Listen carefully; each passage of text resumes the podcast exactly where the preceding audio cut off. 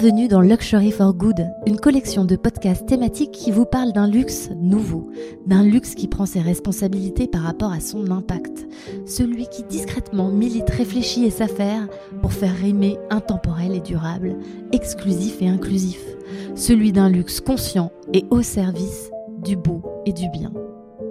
Je m'appelle Céline Dassonville, fondatrice d'Etiwork, studio d'impact qui aime à écouter l'âme et l'histoire des marques pour éclairer leurs choix éthiques et écologiques. Chaque semaine, je donnerai la parole à des personnes au point de vue singulier qui œuvrent à donner une éthique, un sens, une raison d'être à leurs actions. Ils et elles vous partagent leur point de vue, leurs convictions pour vous permettre de définir un luxe qui vous va bien et nous fait du bien. Bonne écoute L'industrie du luxe doit prendre conscience que les grandes marques de luxe ont des grandes responsabilités. Pour un jean, il faut 7 à 11 000 litres d'eau. Pour 3 grammes d'or, ce sont 1500 litres d'eau gaspillée. Il faut absolument trouver une solution. Je ne vois qu'un remède, changement d'air immédiat. Everyone that is interested and passionate knows that we have all the elements to change. En tant qu'acteur majeur du luxe, c'est à nous d'ouvrir la voie. Mais ce sont des méthodes modernes, il faudra vous y faire. Bonjour, bienvenue dans le podcast numéro 4 de Luxury for Good. Comment la créativité d'un joaillier peut-elle se mettre au service d'un meilleur impact? Comment un créateur marie à la fois le beau et le bien? Pour cela, j'ai eu envie d'accueillir Héloïse Chapiro, fondatrice d'Héloïse et Abélard. C'est parti, on l'écoute. Je m'appelle Héloïse Chapiro, euh, j'ai 35 ans, je suis, je suis la fondatrice euh, de la maison de joaillerie éthique Héloïse et Abélard, euh, dont le principe est de proposer des bijoux en or et diamants recyclés. Est-ce que tu pourrais me décrire euh, ton parcours et qu'est-ce qui t'a amené à t'engager dans la joaillerie euh, qui place au cœur de sa promesse une conscience environnementale et un sens? Euh, donc moi en fait j'ai commencé euh, il y a dix ans à travailler dans la dans la joaillerie, un peu plus de dix ans. Euh, donc je suis diplômée d'une grande école, enfin j'ai fait HEC à Paris en 2009. j'ai ensuite intégré l'Institut français de la mode parce que j'avais envie de travailler dans le secteur de la mode et du luxe. Et j'ai ensuite travaillé dans des grandes maisons. donc je suis arrivée dans la joaillerie un peu par hasard et j'ai ensuite travaillé dans différentes grandes maisons. En tant que créatrice ou en tant que fonction, euh, support, marketing, communication euh, Alors moi j'ai toujours travaillé en marketing produit, donc sur le développement des collections. Euh, j'ai commencé euh, chez Dior ou Souliers Femmes euh, et ensuite je suis arrivée chez Louis Vuitton en ayant la volonté de travailler dans la maroquinerie. Mais en fait, j'ai commencé à l'horlogerie joaillerie, qui était une équipe toute petite. et il y a dix ans, bah, c'était vraiment l'horlogerie joaillerie dans les maisons de luxe, en tout cas qui ne sont pas des joailliers. c'était vraiment tout petit.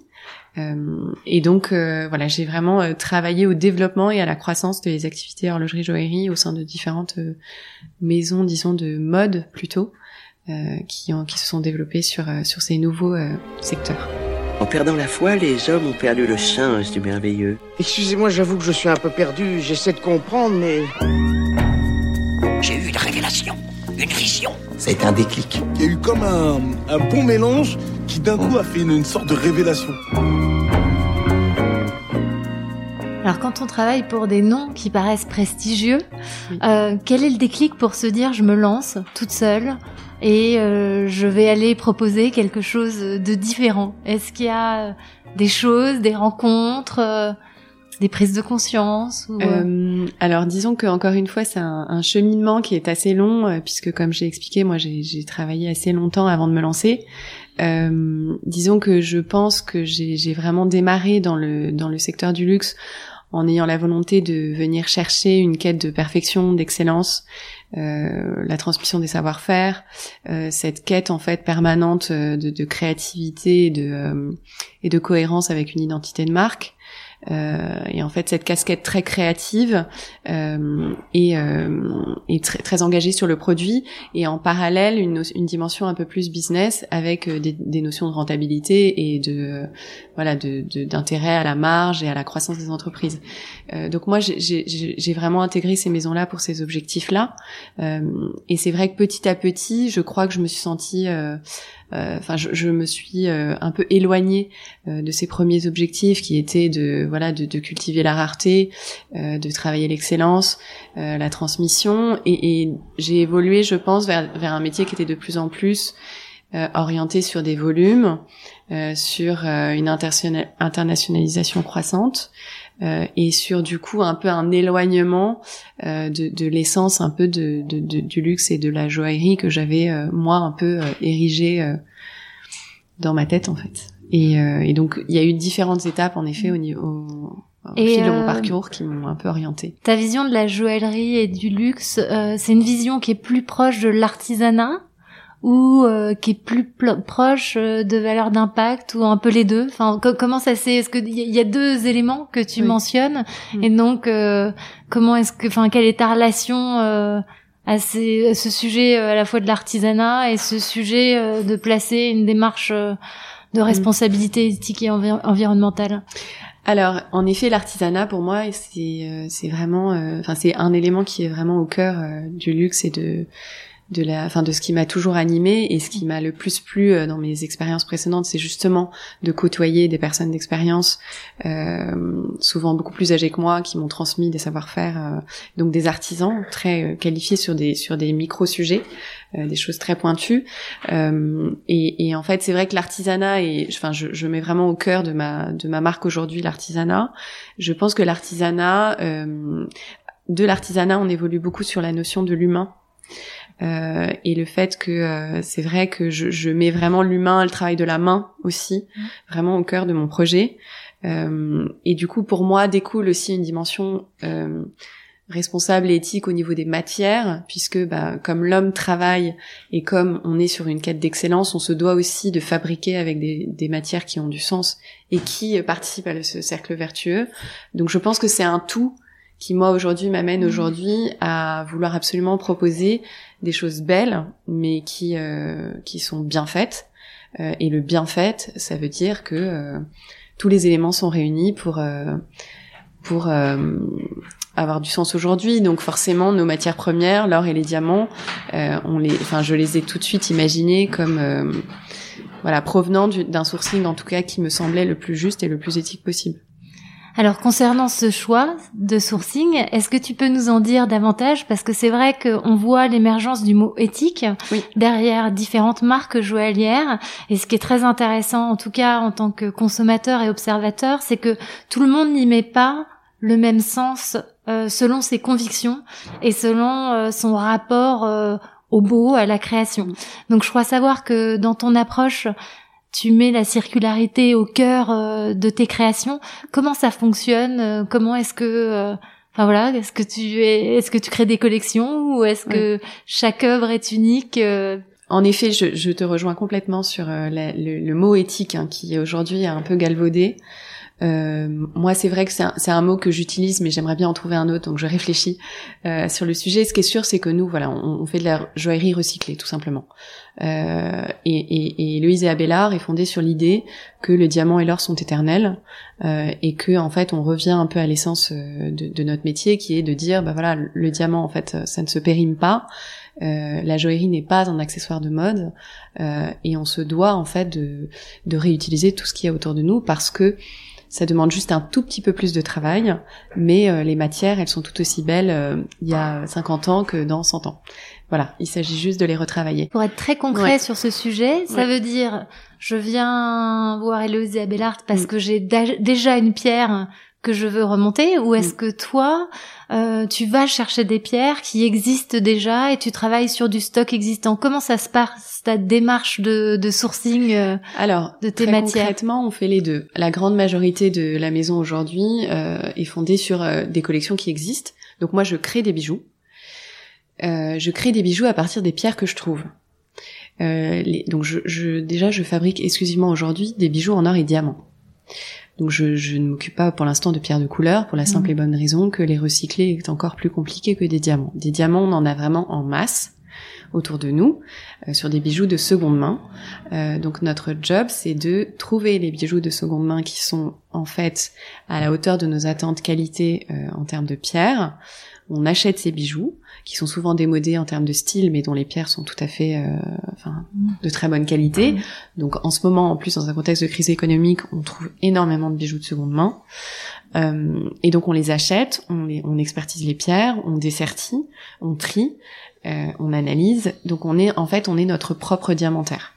Alors pour exercer ça, je me pose une question, Mm. c'est je vais à la vente aux enchères ou alors je vais je rachète aux, aux, aux petites boutiques qu'on peut Oui. voir de temps en temps au coin de rue qui euh, rachètent l'or et des bijoux.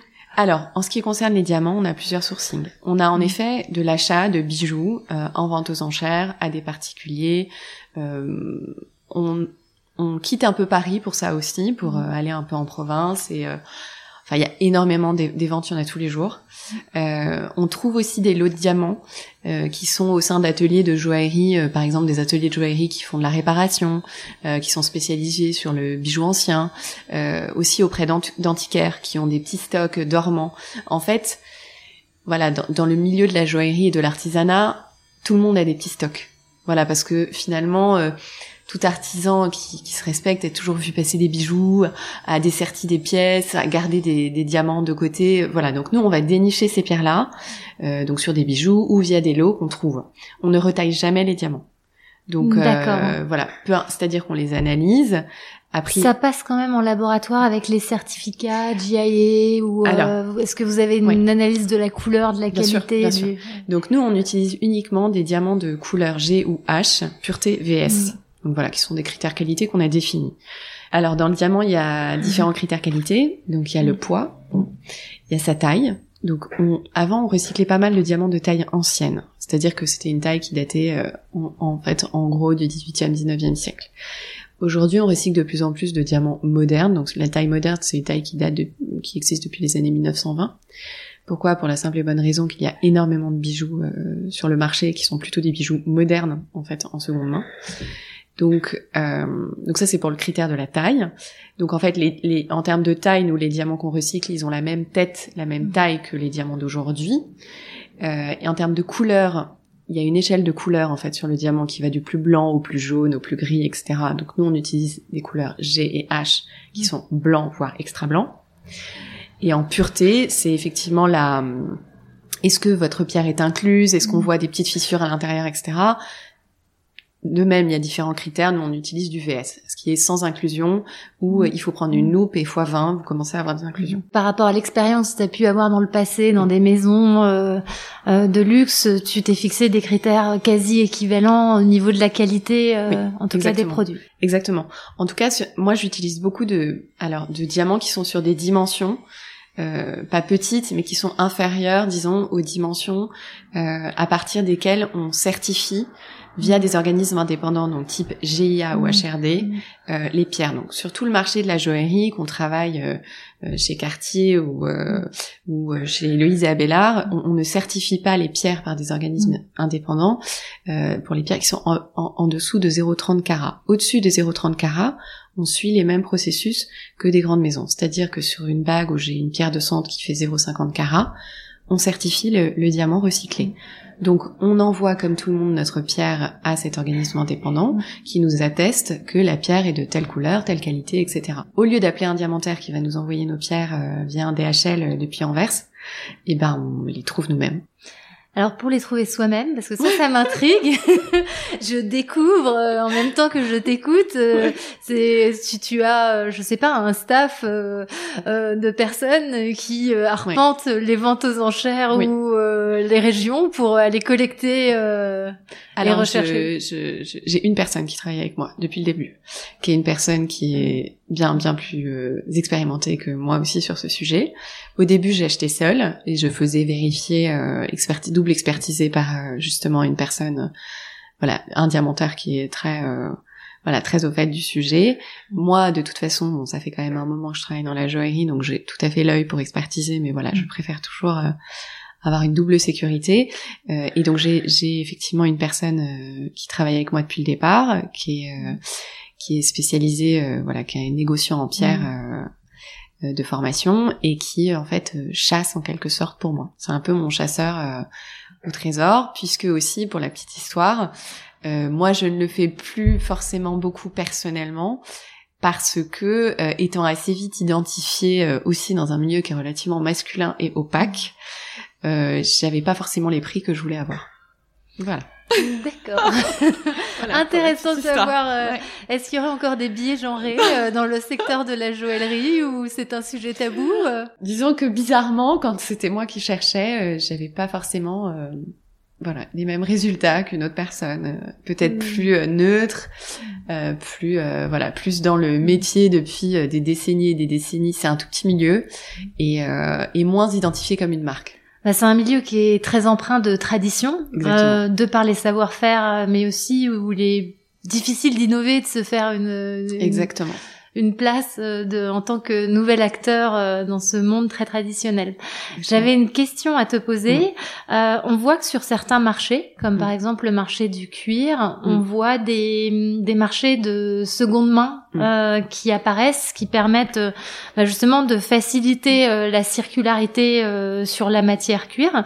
Est-ce que sur le secteur des pierres, c'est des choses qui n'existent pas du tout et donc que tu es en train un peu de créer euh, sur un business humain ou est-ce que tu vois des acteurs qui euh... très sincèrement sur la circularité du diamant aujourd'hui euh, on est les seuls euh, enfin je, je, serais ravie de découvrir euh, d'autres marques qui s'engagent sur cette voie. En tout cas en France on est la, on est vraiment la seule marque en tout cas maison de joaillerie qui qui s'est fondée sur ce principe de circularité en revanche, je mets un gros bémol euh, à cette phrase puisque je n'ai absolument rien inventé puisqu'on a tout simplement repris ce qui existe depuis le démarrage dans la joaillerie et ce que tous les artisans font. C'est-à-dire que quand on vous apporte une pierre ou quand on vous offre une pierre ou quand on vous transmet un bijou, eh bien, de tout temps, les femmes euh, font monter et démonter leurs bijoux. Voilà. Donc c'est juste que nous, on l'a, on l'a érigé en fondement d'une marque, euh, mm. mais en soi un artisan, c'est ce qu'il fait tous les jours. Alors je me pose une question sur le défi de la créativité peut-être, mm. parce que quand on travaille sur euh, du stock euh, existant mais qu'on ne le commande pas, mm. est-ce que c'est pas un défi de respecter certains designs dans les pièces de collection que tu peux avoir par rapport à ce que tu vas trouver à un moment donné? Complètement. On est complètement dépendant de, de ce qu'on trouve. Alors sachant que sur le diamant, ce que je précisais tout à l'heure, c'est que quand même il y en a beaucoup et en masse, donc on, est quand même, euh, on n'est pas non plus, on se sent pas non plus euh, en rupture permanente. Euh, on est sur des dimensions qui sont relativement faciles à trouver. On a certaines pénuries qu'on identifie assez vite et à ce moment-là, on arrête le design en question. On, on déroge pas, c'est-à-dire que s'il y a une pièce qui marche très bien et qu'on n'arrive plus à sourcer des pierres et que pendant trois mois on n'en trouve plus, eh bien c'est comme ça. Demain par exemple, je, si je veux faire de la couleur, euh, bah, je sais que c'est un vrai problème parce que si j'identifie une couleur qui me plaît, la probabilité que je trouve une émeraude de même couleur et de même proportion sur le marché de la seconde main en 10 exemplaires est infime. Donc il est probable que si un jour je, me lance dans la couleur, euh, bah, ce sera peut-être que de la pièce unique, Mais ce qui peut rajouter peut-être de la valeur au produit aussi, puisque c'est créé sur mesure en fonction de l'existant. Et c'est ce qu'on fait aussi parfois déjà quand euh, on a des coups de cœur euh, sur des sur des pierres qu'on trouve. Par exemple, récemment, j'ai fait pas mal de pièces avec des diamants baguettes et diamants tappers, mm. parce que on a on a identifié pas mal de bijoux. en seconde main qui me plaisaient beaucoup et sur lesquels on a on a misé euh, voilà, mais je je j'ai pas du tout euh, la conviction aujourd'hui que dans un an ces pièces-là elles seront encore là. J'en sais rien en fait. On est sur un modèle qui est pas du tout. Euh, on fabrique à la commande aussi. On veut pas restocker ce qu'on recycle. C'est-à-dire que si on récupère sur le marché, je dis pas une centaine de pierres, et qu'en fait on les stocke pendant deux ans parce qu'on fabrique pas derrière, c'est exactement la même chose. Donc, euh, enfin, ça n'a aucun intérêt. Donc, on fabrique aussi dans cette dans cette idée aussi de de personnalisation, d'aller sur quelque chose de, de plus authentique. Toutes nos pièces sont fabriquées à la commande pour chaque client. Euh, le défi sur le sujet, c'était de tenir des délais qui sont qui soient raisonnables. Alors on parle, on parle de quel, euh, mettons que je projette de faire ma demande, euh, j'ai trois, bah, trois semaines, ça va, c'est quand même très rapide. Sur un bijou existant, trois semaines. Donc euh, effectivement, c'est euh, et en fait on, on essaye d'avoir vraiment l'agilité, euh, voilà, de, de, la période actuelle et d'être dans d'être dans dans les, enfin dans l'air du temps. C'est-à-dire qu'aujourd'hui, vous venez me voir pour une, un bijou, je vous dis c'est six mois, vous allez me dire bon écoutez c'est super, hein, j'adore ce que vous faites, mais franchement dans six mois je serais peut-être passée à autre chose. Mm.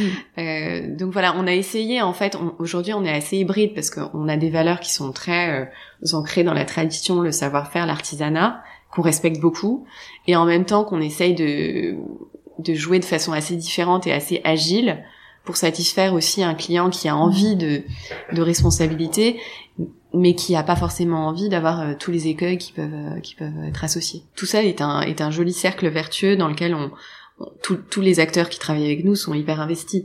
Euh, nous, à la fin de l'année, quand on va se dire qu'on a recyclé euh, près de 1000 pierres, c'est une fierté absolue. Et nos artisans, bah, dans un dans un contexte économique comme celui comme comme le contexte actuel, on est aussi très heureux de pouvoir fabriquer de manière fluide euh, sans à-coup en passant des très grosses commandes qui parfois les laissent complètement euh, sans activité pendant plusieurs mois. Euh, nous voilà, on a un flux qui est, qui est du coup qui est courant, donc c'est aussi intéressant pour tout le monde en fait. Et est-ce que dans tes choix euh, de sous-traitants, d'ateliers, tu privilégies euh, le local? Est-ce que tu es essentiellement sur du Made in France ou euh... Paris 100%, 100% Paris pour. Euh, alors ça c'est aussi un peu une déformation professionnelle, mais c'est vrai que euh, moi cette maison Héloïse Abelard c'est un peu une évolution de, de, de, mon parcours aussi précédent. donc tout ce que j'ai appris, je l'ai appris à Paris. au sein d'ateliers parisiens, c'est l'excellence du savoir-faire parisien, c'est la qualité, euh, voilà, c'est une qualité qui est vraiment très ancrée. Euh, euh, et, et, et, ma marque est très parisienne aussi, donc voilà, je, je, me, je me verrais pas du tout aller fabriquer ailleurs. Mmh. Et aussi, dans ces contraintes de timing dont je vous ai parlé, ben, c'est ce qui nous a permis aussi de grandir cette année. C'est-à-dire que si moi ma fabrication, je l'avais externalisée dès le départ, euh, je pense qu'on aurait, on serait peut-être plus là. Et quand tu dis grandir euh, cette année, qu'est-ce que ça représente, Héloïse Abelard, en termes d'employés ou euh, de d'emplois induits ou? Déjà pour précision, peut-être rappeler que en fait, moi j'ai donc j'ai lancé ma marque en octobre 2019. Enfin, j'ai déposé, disons, les statuts de Abelard en octobre 19 et j'ai fabriqué dix premiers bijoux. Euh, que j'ai commencé à essayer de vendre via Instagram, euh, une page Instagram que j'ai créée euh, en me disant de manière vraiment hyper simple, je vais faire des bijoux, on verra si j'arrive à les vendre. Et voilà. donc j'avais pas forcément une feuille de route, voilà, très établie, des ambitions incroyables. Enfin voilà, je partais très petit. Euh, et un peu, je, je, je, fais un petit pari, je paye pour voir, on verra mm. bien où ça m'amène. Et au pire, si je, retrouve, je me retrouve avec 10 pièces sur les bras, je serais juste ravie de les porter ou de les transmettre à mes enfants. Donc tout va bien. Euh, et, euh, et, grandir, ça veut dire quoi? Ça veut dire que en fait, dès les premiers mois, euh, nos bijoux, enfin mes bijoux et la démarche, ça a beaucoup plu. Enfin, j'ai très vite senti en fait que euh, ce qu'il y avait dans ce projet aussi, c'était de réadresser une clientèle locale. C'était de se dire, euh, voilà, moi j'ai envie de parler à des gens comme toi, comme moi, euh, qui ont un budget euh, qui est plus de l'ordre de, de 3000 euros, euh, qui ont envie de porter des diamants, qui soient fabriqués à Paris, voilà, avec tout ce qu'il y a autour, mais peut-être dans un budget un peu plus accessible et avec beaucoup de transparence, d'authenticité et peut-être plus de simplicité dans l'achat. et donc j'ai très vite senti que en fait cette clientèle elle était bien là euh, donc par, bah, par beaucoup de demandes de rendez-vous euh, qui, qui se développaient de plus en plus, bah, des achats, des gens qui arrivent en étant vraiment euh, euh déterminés, et, et, connaissant extrêmement bien la marque, en étant extrêmement bien renseignés. Euh, donc voilà un, un espèce de, de, de développement euh, très progressif et en même temps avec des coups d'arrêt euh, très rapides parce que premier confinement mars donc mm. moi j'ai à peine quatre mois d'activité ensuite déconfinement bah, mai juin là du coup une première grosse enfin grosse croissance où là vraiment je mesure qu'en fait je pense que pendant le premier confinement les gens enfin il y a vraiment une grosse prise de conscience sur sur voilà comment on consomme sur la mode, c'était déjà très enclenché, je pense, euh, dans les années euh, précédentes, mais sur la joaillerie, je pense que ça l'était moins. Je pense qu'il y a eu plus euh, le scandale du Rana Plaza, c'est un peu triste à dire, a créé beaucoup plus de conscience sur les impacts environnementaux et sociaux qui sont liés à la mode.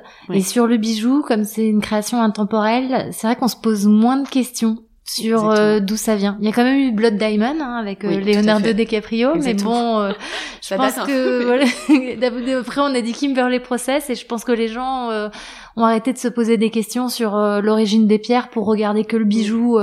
Oui, puis c'est qu'on trouve mm. aussi très peu d'informations. Enfin, c'est difficile quand même de mm. trouver. faut vraiment s'intéresser s'y plonger pour pour comprendre.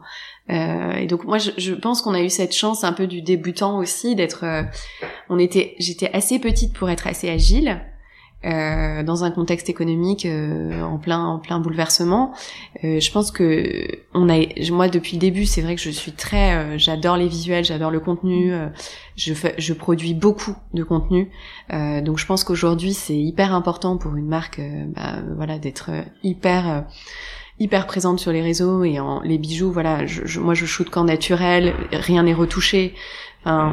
Donc on a une approche qui est hyper euh, simple euh, des choses et on est très réactif. Et je pense que cette année euh, finalement ça nous a aussi permis de frayer notre chemin peut-être au milieu d'un marché qui était un peu statique aussi qui réagissait peu à ce, ce bouleversement aussi de consommation et de volonté d'en savoir plus des clients. Donc en fait les clients se sont retrouvés euh, à, énormément chercher sur Instagram euh, et aujourd'hui nous notre clientèle elle vient euh, enfin à 80% euh, des réseaux, des gens qui cherchent joaillerie éthique, joaillerie raisonnable, joaillerie durable, voilà. Et donc aujourd'hui, on a on a vraiment évolué euh, tous les mois.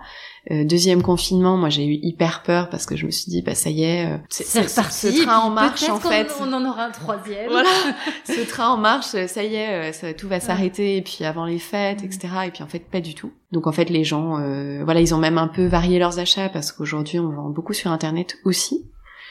Euh, et, euh, et donc aujourd'hui, bah, Héloïse Abélard, c'est euh, on fait travailler en, fabrication. Alors pour faire un bijou, il faut savoir qu'il y a sept personnes différentes qui travaillent. Bon, alors il y a moi en créa, euh, il y a notre concepteur 3D, on a un joaillier, un graveur, un sertisseur, euh, du coup un, expert euh, en pierre qui travaille avec moi. J'ai une personne, j'ai ma cousine qui travaille avec moi depuis le début sur le projet, donc on travaille un peu en famille là-dessus, euh, sur toute la partie un peu euh, communication aussi, qui m'aide sur ces sujets-là. Euh, on a deux stagiaires euh, qui sont top et euh, et plein de gens qui, qui m'aident, euh, voilà, au fil de l'eau, qui sont là depuis le début. Euh, c'est vrai qu'au début, euh, c'est une question que tu m'as posée en, enfin, en amont du podcast et qui m'a qui m'a plu. C'est vrai que quand, euh, en fait, euh, l'été dernier, quand j'ai commencé à mûrir le projet et que j'ai commencé un peu à faire le tour en disant, bah voilà, moi j'ai cette idée-là. euh, Qu'est-ce que vous en pensez euh Ouais, notamment aussi auprès de, de gens du métier euh, et donc de de- d'artisans que je connaissais bien, d'ateliers qui étaient quand même relativement gros, euh, qui du coup euh, m'ont dit mais euh, enfin qu'est-ce que tu vas imaginer recycler des diamants à part que t'as tout à portée de main, euh, fabriquer à la commande, ça veut dire que tu me demandes de faire de la pièce unique euh, pour toi au fil de l'eau comme ça. euh, n'importe quoi. Moi, je fais que des grosses commandes. euh, voilà, tu m'en commandes 100, c'est oui. Tu me dis j'en veux une cette semaine, une la semaine prochaine, 10, machin, c'est non.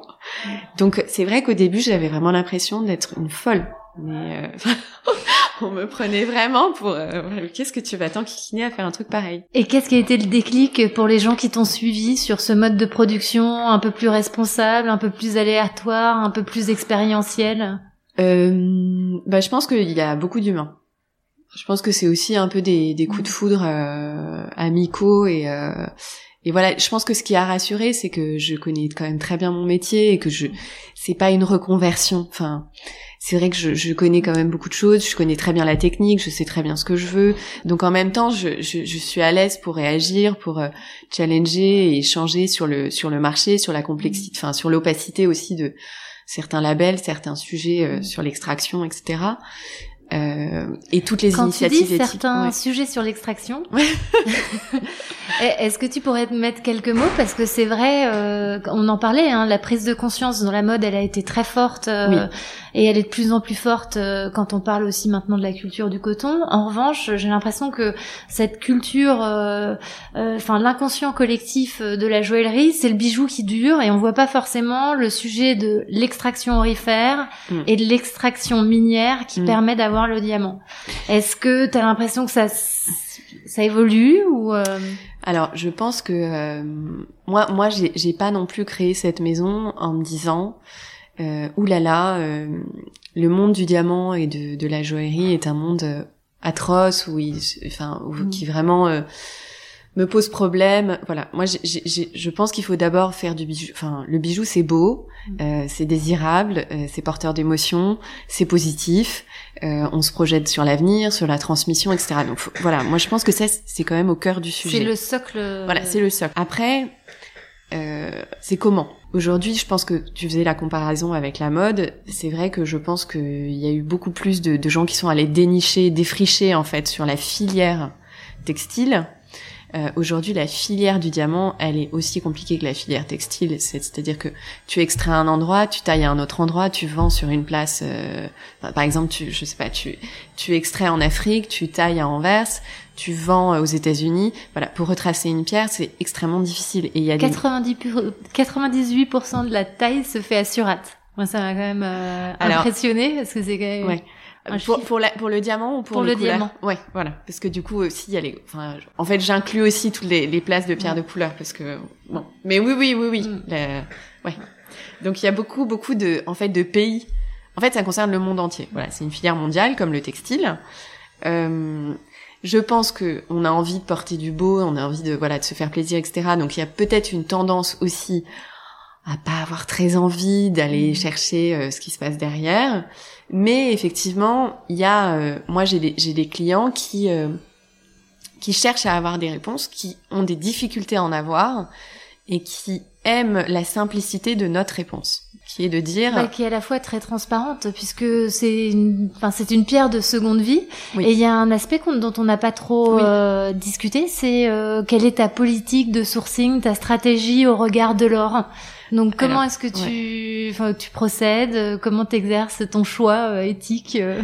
Alors, c'est vrai que dans les, dans les, c'est vrai que dans la joaillerie, non, on, on, on va pas trop rentrer dans le détail, mais donc il y a différents labels qui existent euh, pour, euh, voilà, pour essayer, en tout cas sur les diamants et sur l'or, d'être de plus en plus euh, normés, en tout cas responsables.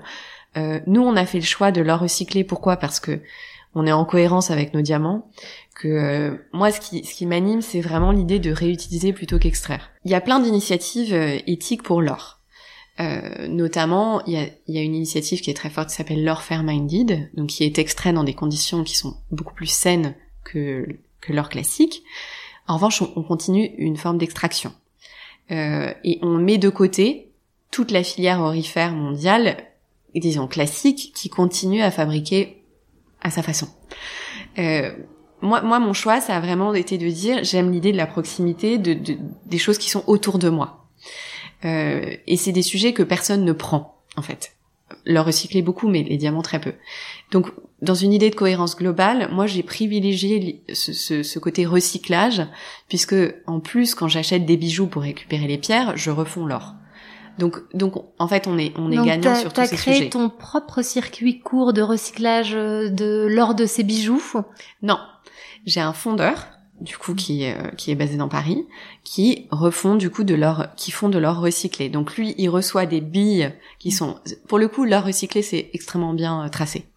Donc il reçoit, il, en fait, il source des billes euh, d'or qui sont estampillées. Donc c'est un label qui s'appelle le label COSC, euh, qui fait partie du processus euh, du coup RJC. COC, Chain of Custody, pour les novices. Voilà. Donc qui permet d'avoir une traçabilité de bout en bout. Voilà. Ce fondeur, effectivement, qui est basé en plein Paris, se fournit exclusivement en or recyclé. Nous, on lui, on lui fournit aussi ce qu'on a de rebut, en fait, euh, suite à nos, nos montages, dessertissages et autres. Et aussi, il peut l'inclure dans son flux. Voilà. Mais du coup, on, on est vraiment sur... euh, Sur une approche locale, Oui, d'intégration de la matière et euh, de travail, euh, va dire d'artisan avec euh, l'ensemble des matières euh, présentes. Exactement. Donc c'est très intéressant. Alors j'ai une question euh, qui me taraude depuis le début de notre conversation. Euh, quelle est l'origine du nom? Héloïse et Abélard, c'est l'histoire de deux amants du Moyen Âge. C'est une histoire vraie? Qui se passe à Paris euh, au XIIe siècle. Donc Héloïse, elle a 18 ans et Abélard, il a 39 ans. Et euh, donc ça se passe sur l'île de la Cité, en face de, Notre- de Notre-Dame. Alors Abélard, c'est une personne qui est assez haut placée à Notre-Dame. Et, euh, et l'oncle d'Héloïse, qui est une personne aussi euh, assez euh, importante à Notre-Dame, demande à Abélard euh, de, de, de, de faire en tout cas l'éducation religieuse de sa nièce. Euh, donc il va pas faire que son éducation religieuse puisque ils vont avoir une histoire d'amour euh, passionnelle, euh, voilà, qui va se terminer un peu de manière tragique puisqu'ils vont être séparés. Lui va être émasculé, elle va être mise dans un couvent. Enfin, c'est une histoire assez tragique, mais en tout cas, ils, ils, vont s'écrire toute leur vie.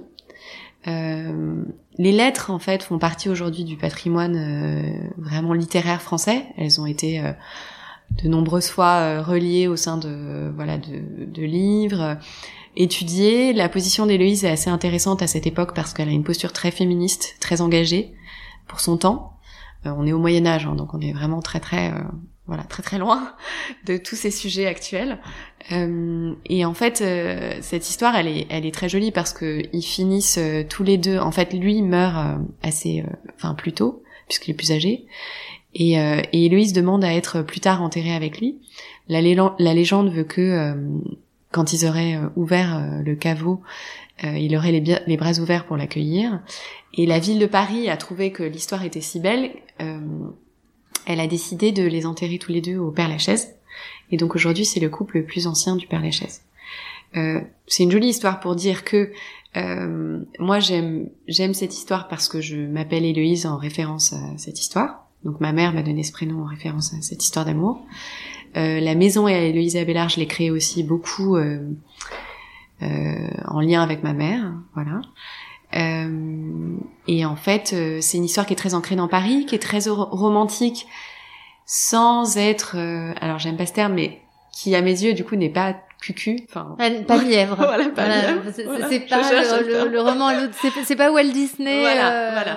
Et il y a un côté du coup assez ancien que j'aime bien. Donc donc ça m'a semblé assez évident et j'aime bien l'histoire aussi, l'idée aussi de raconter cette histoire. Mm. Euh, au travers de ma marque. Ça a failli me faire verser une petite larme. Hein. J'étais très émue. non, je savais pas. Je, avant le podcast, je, je, la connaissais pas. C'est vrai que c'est assez euh, émouvant. Ça peut donner aussi, euh, je pense, sujet à des histoires sur les, les femmes qui choisissent euh, c'est bijoux oui. c'est une figure du féminisme avancé et, euh, et, et c'est amusant parce que en fait à Paris donc il y a l'hôtel particulier euh, qui est qui est au, qui est aux fleurs sur l'île de la Cité où a eu lieu leur histoire qui est vraiment donc il y a une plaque enfin il y a leurs portraits qui sont en sculpture devant l'immeuble il y a un square Héloïse Abélard il y a la sépulture qui est au Père Lachaise donc enfin en fait, euh, voilà, c'est c'est euh, c'est un couple qui vit, enfin, qui c'est une histoire qui est vraiment ancrée, euh, voilà, dans la dans la un peu dans le dans l'histoire de Paris. Donc, euh, je, je, trouve que ça fait un joli lien avec tout un tas de sujets qui sont ancrés dans la maison. Donc là, on s'est projeté dans l'histoire de la marque et ancienne de par ses racines, les choix du nom et comment est-ce que tu la vois euh, évoluer? C'est-à-dire, c'est quoi euh, ton idée de ton développement durable euh, ou de du développement de la marque? Alors, c'est difficile parce que je, comme je te l'ai dit, c'est vrai que j'ai, je fais, je fais, enfin, en tout cas, je fais beaucoup les choses à l'instinct et quand je me suis lancée. Alors, c'est vrai que j'ai un parcours qui est assez classique, académique, bien normé, etc. Mais je l'ai pas fait comme euh, je sais pas, une super start-up hyper bien équilibrée avec un plan à 5 ans, etc. Je, franchement, j'ai pas du tout, euh, voilà, j'ai pas du tout fait bien cet exercice-là. Euh, Aujourd'hui, ce qui m'importe, c'est qu'on grandisse euh, avec des bases solides. C'est-à-dire que euh, ce qui m'importe, c'est que notre nos ventes, notre nos ventes financent notre croissance. Voilà, ce qui est au cœur de de mon projet, c'est que que, que, que l'ensemble de la société soit saine. Donc une croissance mesurée, mesurée et rentable. C'est-à-dire que je ne, enfin, mon ambition, c'est de, c'est de, par exemple, de ne pas euh, forcément me financer en externe euh, pour, euh, par exemple, financer des stocks qui vont, qui vont, qui vont être euh, rester chez moi pendant des années. C'est, c'est avoir être, être un peu mesuré dans tout ce qu'on fait. Et est-ce que euh, l'international c'est accessible euh, parce que je, je pense qu'il y a une, enfin, une clientèle locale, il y a une mm. notoriété à acquérir mm. en France. Mm. Peut-être se pose un peu plus la question de l'international euh, en organique. C'est quelque chose sur lequel tu te positionnes déjà ou c'est des sujets plus lointains? En fait, je me positionne pas, mais c'est vrai que je le vois arriver en Europe. En tout cas, j'ai, on a eu déjà pas mal de, de demandes de clients en Europe parce que la joaillerie en ligne euh, se développe aussi beaucoup. Donc nous, euh, c'est vrai qu'avec les, confinements successifs, on a vu aussi notre site internet vraiment se développer. Et je pense que notre site, il est aussi à l'image de ce qu'on fait dans notre marque. Donc euh, tout est hyper transparent, il y a beaucoup beaucoup de contenu, donc en fait c'est un site, je pense le, le, client a acheté. les hommes ils sont assez sensibles parce que ils ont pas besoin d'essayer. Donc en fait, quand c'est pour un cadeau, c'est assez intéressant euh, lorsque le site est bien fait et que voilà, il est rassurant. L'homme peut très facilement euh, franchir le cap. Je pense qu'avec le confinement, ça a pu aussi aider Exactement. sur euh, Exactement. Bah, renoncer à l'expérience en boutique, ça facilite à se projeter. voilà. Quand on retrouve des valeurs et de l'esthétisme, je pense sur un sur un acte d'achat. Exactement. Donc effectivement, l'international, il pointe son nez. Euh, voilà, chaque chose en son temps. Euh, bien sûr qu'on ira et je sais pas comment et quand, mais euh, et, euh, et sans parler même de l'international, on a on a des gens qui habitent en province, euh, qui prennent le train et qui viennent nous voir au showroom. Donc on a déjà cette sensation de se dire bah en fait oui, la, enfin la clientèle locale c'est un mot qui est pas très juste, c'est en tout cas une clientèle dans laquelle on se reconnaît, qui partage les mêmes valeurs que nous. Et effectivement, je pense que la, la nationalité n'est pas vraiment un sujet. On voit au passé ou à l'avenir Au présent. Si jamais tu abandonnes l'espoir dans les jours de détresse, alors c'est que ta force n'est que faiblesse. L'avenir inconnu se déroule vers nous. Je l'affronte pour la première fois avec espoir.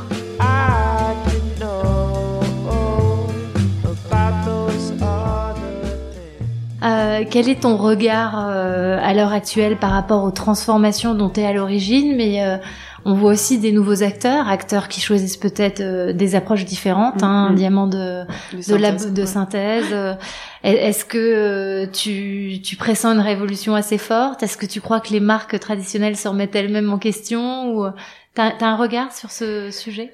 Alors je pense que effectivement la joaillerie responsable a, beaucoup d'avenir et je pense qu'on va pas pouvoir imaginer l'un sans l'autre. Euh, je pense que l'avenir de la joaillerie comme l'avenir de la mode c'est la transparence.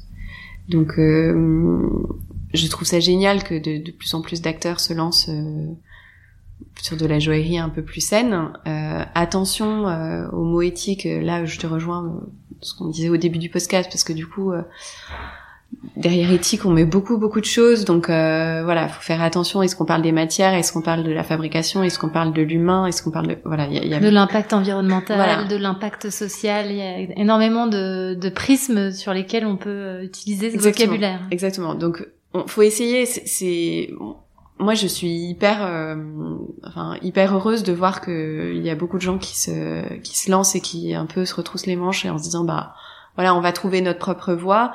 je pense que le diamant de synthèse est une voie très intéressante. Euh, moi, pour différentes raisons, euh, voilà, je, préfère recycler des diamants naturels. Euh, L'avenir de des grandes maisons, comment comment tout ça va évoluer. Moi, j'ai vraiment la sensation, sensation d'être une fourmi. Hein, de toute façon, euh, je, suis vraiment minuscule. Je pense pas du tout que euh, qu'aujourd'hui mon propos, ma marque euh, interpelle euh, voilà des, des, gens plus gros.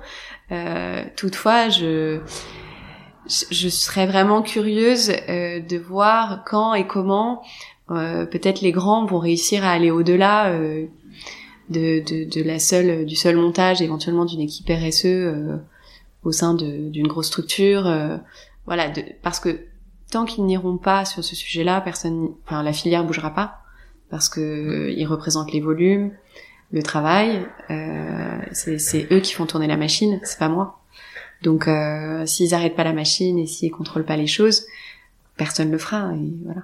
Mais je trouve en fait ce qui ce qui m'anime, c'est euh, c'est que j'aimerais beaucoup que euh, en fait le, le, diamant de synthèse, je trouve ça intéressant, mais d'un certain côté, je trouve qu'on met de côté euh, l'existant pour créer une nouvelle voie.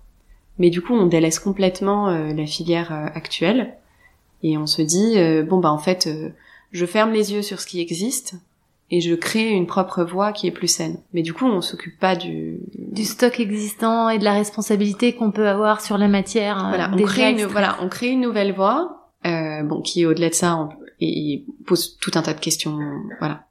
Mais j'aime bien l'idée qu'on que dans la décennie à venir, on s'intéresse vraiment à la filière, euh, enfin la vraie filière historique et traditionnelle de, de, de, de l'extraction du diamant, de sa taille, etc. Parce qu'il faut pas oublier que derrière cette euh, cette industrie, il y a des millions de gens qui travaillent, Donc, qui en dépendent aussi. Qui en dépendent, euh, voilà. Donc, euh, donc j'espère que euh, progressivement les grands vont vont pouvoir avoir cette cette force de frappe que moi je n'aurais pas, de dire bah voilà on va on va on va tenter de faire les choses pour optimiser les choses à l'origine de l'extraction C'est-à-dire, mais je pense que toute la filière est à revoir.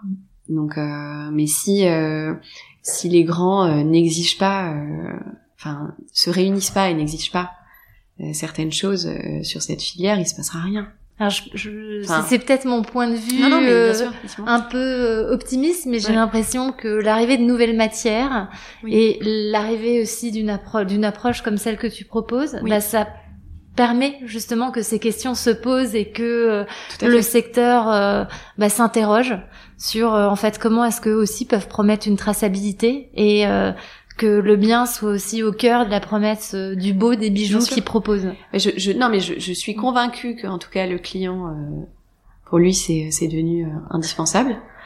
Euh, après, je suis convaincue que la question, elle est là, elle est présente sur le secteur, dans le secteur. Après, c'est comment on, comment on l'adresse et dans quel délai. Voilà.